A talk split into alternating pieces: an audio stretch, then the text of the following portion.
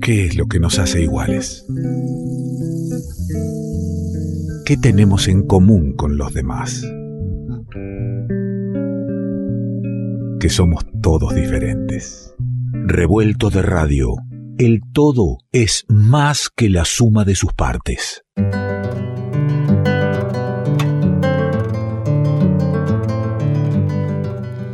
Todo deseo vivir lo que se esconde en la vida desde que fui concebida y ya empecé a resistir.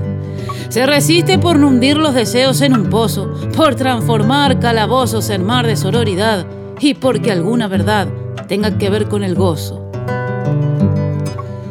La verdad universal estuvo a favor del hombre. Él fue quien puso los nombres nombrándose lo esencial. Fue la regla su moral y todo lo femenino. Fue temeroso, ladino y con violencia ultrajado. Sexo débil fue nombrado, abusado y clandestino. La mujer gusta del vino igual que el más gentil hombre. Y que nadie se me asombre si digo que más que el vino gusta del placer divino, carnal y sentimental, amistoso y bacanal que la tierra nos ofrece cuando todo se humedece como el cielo elemental. Todo deseo vivir aunque mucho se nos niegue y retruco que él me alegue que mejor es consentir. No me quisiera morir sin verme como una anciana que sabe de las mañanas cantoras y que los días son a veces poesías que abren a nuevas ventanas. Y estas décimas feministas son parte de un libro disco que se ha presentado, Décimas Féminas, versos criollos en clave feminista, como te dije, de Naila Beltrán, editado por La Mariposa y la Iguana. Se presentó en Café Artigas este trabajo con comentarios a cargo de Susi Shock, la periodista y escritora Gabriela Borrelli y el payador Pablo Solo Díaz. Y ahí hubo músicos invitados como Guadalupe Barrientos, eh, Lucía Ramírez, y estuvo el Sergio Zavala. Sergio Zavala me contó de, este trabajo, fuimos en busca de Naila Beltrán para poder charlar un poco de estas décimas féminas y la tenemos en el revuelto. ¿Cómo estás, eh, Naila? Gracias por este ratito. Hola, ¿cómo estás, Alejandra? Bien, bien, muy bien. Y, la verdad, eh, bien sorprendido de este trabajo. Primero por, por la, la carga que trae ¿no? en, la postura ideológica, eh, bien, bien posicionada pero también en cuanto a lo estético, no es eh, habitual encontrarnos con esta, con esta, este, esta forma de plantar la, posición. ¿Cuál es tu relación con, el género de, las décimas, de la payada? Eh, bueno, en realidad em, empezó porque yo quería eh, cantar música surera, digamos, la música pampeana, ¿no? La música de la llanura. Y, entonces, em, cuando me empecé a acercar, o sea, cuando empecé a meter cada vez más profundamente en el repertorio, o sea, yo es una música que amo, pero cuando yo tenía que abordar un tema, eh, ya sea para cantar una guitarrada o en un escenario, me di cuenta que eran muchas, pero, o sea, muchas letras que no podía abordar por, por los conceptos muy... Eh, exageradamente patriarcales, y por otro lado, de la cantidad de repertorio que hay también como muy conservador. Pero eh, al, empezar a meterme cada vez más, cada vez más, igual había como una parte que era como todo lo opuesto, digamos, como que había muchas milongas eh, que hablaban justamente de, lo contrario, no tanto de la admiración del, peón por el patrón y de toda esa idolatría y esa relación de poder, sino como desde el lado más eh, de abajo, digamos, ¿no? Y entonces, bueno, cuestión es que todo esto que me empezó a como a convocar mucho y a llamar mucho la atención y a querer analizar e investigar a ver cómo era realmente la historia, de dónde venía esta música, por qué tenía esos opuestos así. Y, pero bueno, eh, primeramente lo que quise es escribir mis propias letras para poder cantar de otras temáticas o desde otro punto de vista que no sea este más hegemónico, y entonces ahí me fui con los payadores a estudiar eh, las décimas, porque la décima es como la poesía por antonomasia de la música pampeana, ¿no? Como la poesía más importante. Y entonces, bueno, ahí, ahí es que me empecé a relacionar mucho con, con los payadores que fueron los que me enseñaron. Yo no me dediqué a improvisar porque me, me gusta más la música, la guitarra y también estoy empezando, entonces ya eso lleva mucho tiempo.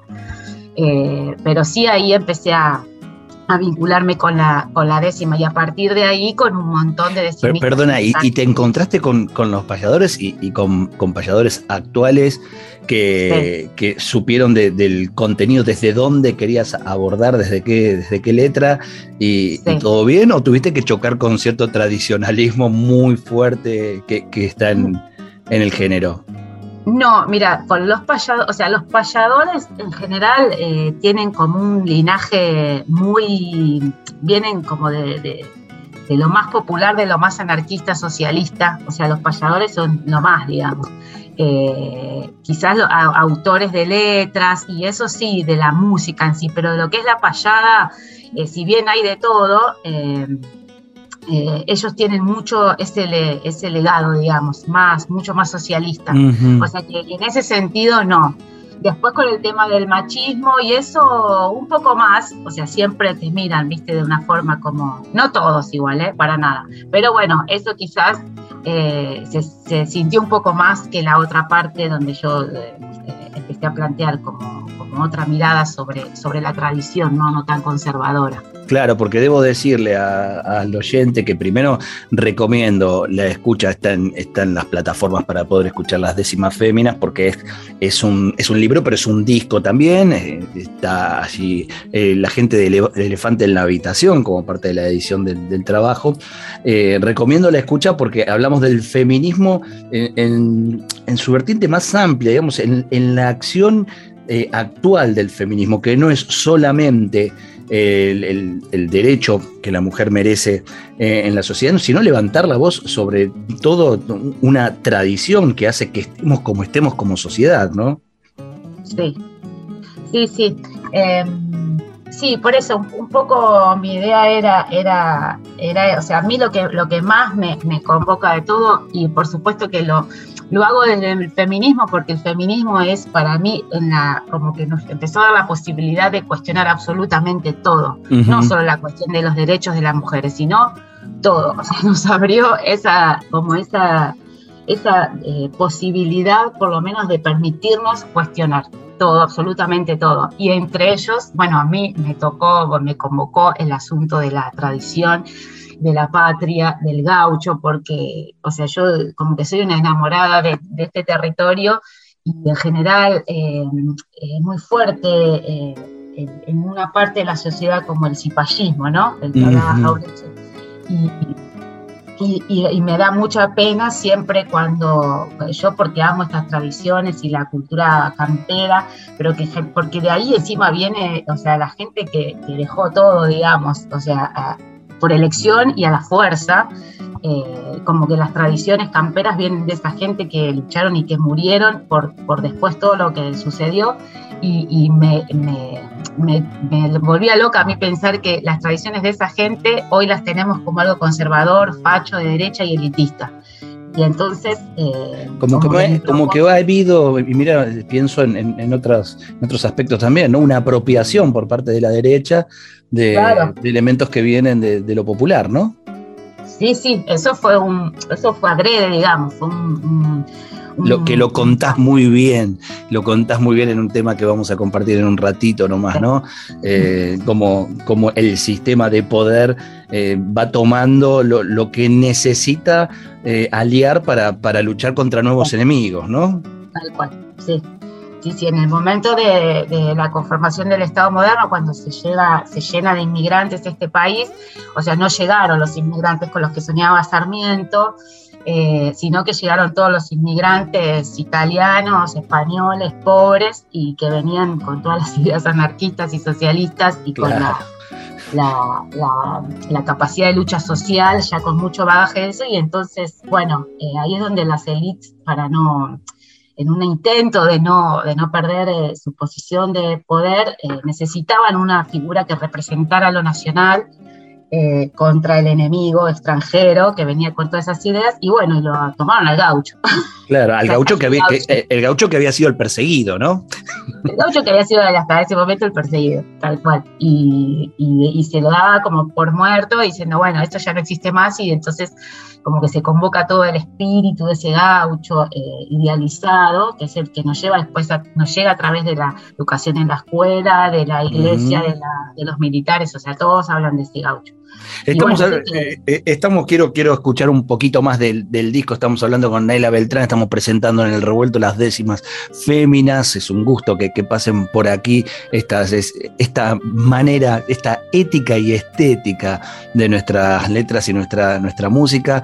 Y, tengo ganas de, compartir Se va a caer, si te parece, Naila, porque justamente a partir del feminismo y a partir de, esa frase, eh, Se va a caer el patriarcado, comenzamos a, a soñar muchos en, esa lucha para que caigan bastantes otras cosas que, también es necesario que vayan cayendo. Se va a caer Naila Beltrán, está, está charlando aquí en el, en el revuelto, son las décimas féminas.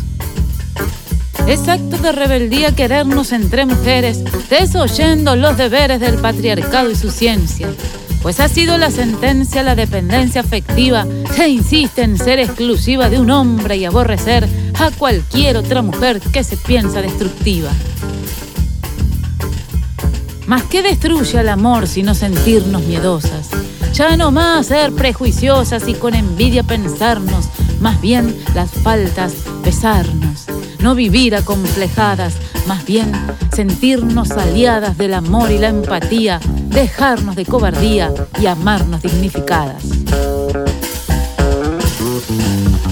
Naila, me contabas hace un ratito que tenías un, amor profundo por, la vida del campo y, quería saber si, eso tenía que ver con, que has vivido en, ese hábitat eh, o, o pura y exclusivamente por algo familiar o, cultural? Mira, eh, o sea, se podría buscar en mis antepasados que son del campo y de mi abuelo que le gustaba la, eh, todo, pero y de mis viejos que han laburado mucho en relación a, ese ambiente. Pero la verdad es que no, nunca vi en el campo, yo soy recontra porteña, eh, pero tampoco me, me, quise, me propuse buscar algo que legitimara, digamos, este amor que yo siento. Ya yo, eh, eh, si bien tengo vínculos desde chiquita, no sé si es por eso que a mí me, gusta tanto o, o, cómo me siento yo en el, eh, no solo ahí en el campo, sino acá escuchando una milonga. O sea, la primera vez que tengo un arpegio de milonga en la guitarra, no sé, no puedo ni explicar lo que me pasa. Eh, pero no sé si es que por algo del pasado, alguna afiliación en particular, sino simplemente, no sé, por algún motivo es que a mí me, enamora esta, esta música, de sus, tradiciones camperas, eh, y en general todo lo que tiene vinculación con el campo. Ahora compramos terrenito del campo, a ver si. ¿En dónde? a mí me encanta la ciudad. ¿En, qué zona? En ranchos. En ranchos, bueno, se escucha mucha gente a través de la folclórica en distintos lugares. Bueno, en ranchos andará eh, Naila, Naila, Beltrán, este, un poco más cerca de la tierra, pero es verdad, ¿no? Que algunas, eh, que te algunas emociones que suceden, no, no es necesario eh, mucha explicación, sucede. Sí, yo creo que si alguien, no sé, se, enamora de algo, algo lo, atrapa y, se dedica a eso con, todo el amor y el respeto, la dedicación, o sea, ya es suficiente, digamos, no, eh, no sé si es que hay que buscar algo que legitime eso que uno siente, ¿no? No sé, me parece. Y, bueno, tenemos por supuesto eh, la milonga muy presente, pero en, todo lo que es la, la estética musical, que la, sonoridad que le quisiste, le quisiste dar al trabajo, eh, vas por distintos lugares. ¿eh? Hay, una paleta de colores musicales este, que van variando, si bien todo el tiempo referimos ahí a la décima. Sí, sí, son todas décimas. Los recitados que están en el disco son todas décimas. Que, esta poesía tan, tan popular, no solo acá, sino en, todo, todos los países de España, es la poesía más popular que hay. Eh, son todas décimas, nada más que si la música fue como una, idea mía que a la editorial le, gustó, de que eh, vayamos por otras sonoridades también. O sea, a mí me encanta la, la y todos los ritmos sureros y, cuando canto, canto eso en general, pero eh, para el libro me, gustaba, que, o sea, que había poesías que me remitían directamente a otras músicas y bueno, y allá fuimos nomás. Y ha quedado algo muy lindo y es muy lindo encontrarnos con décimas que decís, ¿no? Eh, tan popular en la cultura hispana, pero encontrarnos con nuevas, con, nueva escritura en, las décimas, relatándonos eh, nuestra, nuestra historia y nuestro presente también. y bueno, para para terminar esta charla, yo quería compartir, hemos hablado un poco de, ese tema que, justamente cuenta en, nuestra cultura cómo el, poder se va adueñando de determinados eh, emblemas justamente para seguir preservando ese, ese poder. Y en el disco también hay, hay un tema que habla pura eh, o directamente sobre el neoliberalismo, eh, es por supuesto lo que significó, significó, la dictadura en nuestras vidas, es, es realmente un editorial eh, constante cada uno de los temas y, da para, para, la relectura, por eso está muy bien también que la música venga acompañada de un libro donde uno pueda quedarse. Y son dos maneras, me parece, diferentes de, poder vivirlo, ¿no? en, la, en la lectura y en la escucha. Sí, sí, sí, claro, es, distinto, es distinto. Sí. Y en el libro igual después hay muchas décimas más, ¿no? No grabé todas. Eh, grabé 10 de las 30 poesías que hay. Bien, ¿y, el libro eh, se puede conseguir en algún, eh, contactándote de alguna manera, en algún lugar en particular?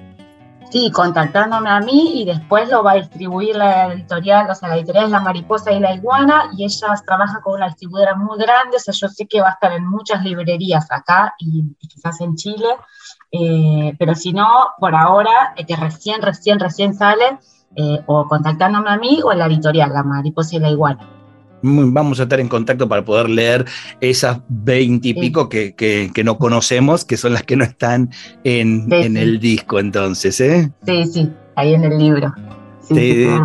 te, agradezco mucho, Naila, y felicitaciones. de veras, lindo encontrarnos con, con, esta, con esta novedad editorial y discográfica y poder compartirla con los oyentes de Revuelto. Gracias a vos, eh, gracias a vos.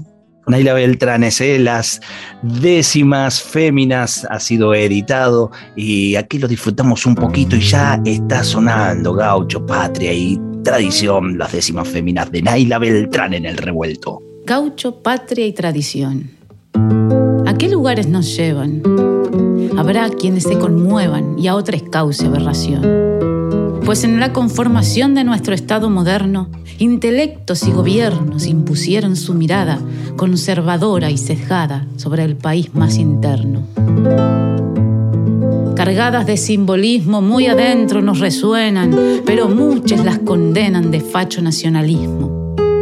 De espalda al federalismo, el orden conservador se apropió de su valor, mas la historia popular no las dejará expropiar por un designo opresor. Es patria este territorio, suelo criollo y bonaerense, de espíritu rioplatense, mestizo y contradictorio. Su destino migratorio lo hizo gaucho y campesino. Fue plebeyo en el camino hacia la revolución y en interna oposición se fue volviendo argentino. Gaucho hubo en esta tierra, eso nos cuenta la historia. Mas esta clama con gloria a algunos y a otros destierra.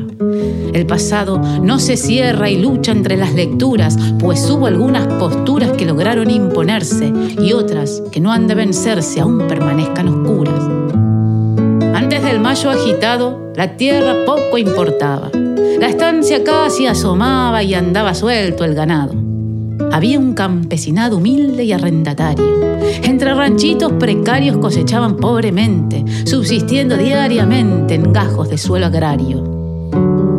En aquellos días también había en la pampa. Solitaria era su estampa en aquellas lejanías. Lindaba las tolderías, comía bichos asados. En los campos galopeados era errante, cimarrón y alrededor del fogón improvisaba verseados. Estos viejos pobladores que habitaban nuestro suelo eran los hijos del cielo y de infinitos sudores. Hacían improvisadores de coplas desentonadas. En sus faenas cargadas ya de costumbres camperas, vivían en las afueras de aldeas civilizadas. Dada la revolución, todo comenzó a cambiar. La élite comenzó a mirar al campo con ambición. El pobre que no era peón en la estancia con Chavado, era forzoso soldado o milico de frontera, aumentando las hileras de los cuerpos vulnerados.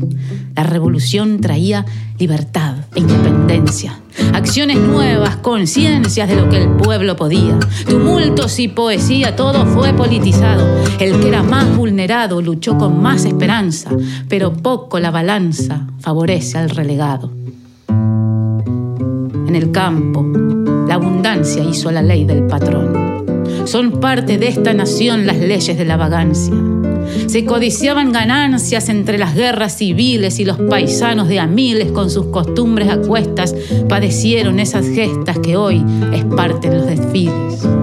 Los paisanos perseguidos como aquellos gauchos sueltos, de a poco fueron disueltos, con leyes fueron corridos. Esos suelos adquiridos por ingleses y oligarcas fueron las bases patriarcas de una élite conservadora que se hizo gobernadora y se rigió por sus arcas.